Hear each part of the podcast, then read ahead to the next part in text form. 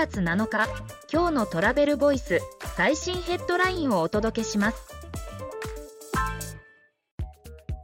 ハワイ州の議員団が来日ハワイ旅行してもらうことがマウイ島の復興支援に西マウイ以外は観光客を歓迎。ハワイ州から総勢13人からなる議員団が来日。メディア向けに日本市場との関係や山火事で甚大な被害を受けたマウイ島の現状について説明した。西マウイ以外のマウイ島隣島は観光客を歓迎している。とのメッセージを伝えるとともに観光による復興も進めていく考えを示した。次のニュースです。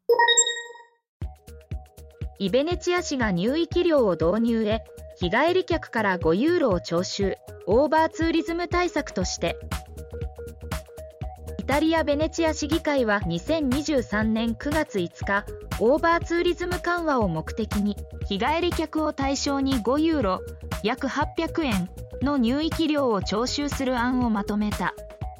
2024年春と夏の週末に試験的に導入。次のニュースです。オーバーツーリズム対策への省庁横断の会議が始動。多角的な議論で秋には実効性高い対策を取りまとめ。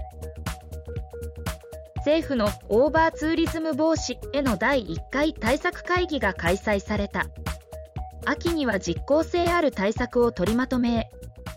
次のニュースです。エアアジアインドネシア観光需要拡大で航空機数を2倍以上にフェルナンデス CEO 現在より300%は増加する。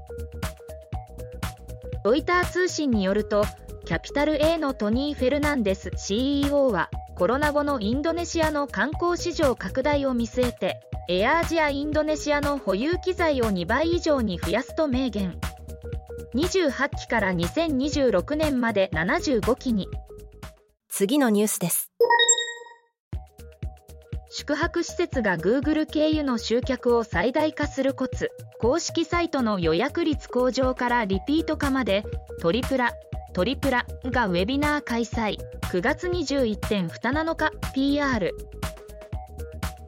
9月21日と27日トリプラが Google 広告の活用で自社サイトへの集客を増加させる方法を説明するウェビナーを開催。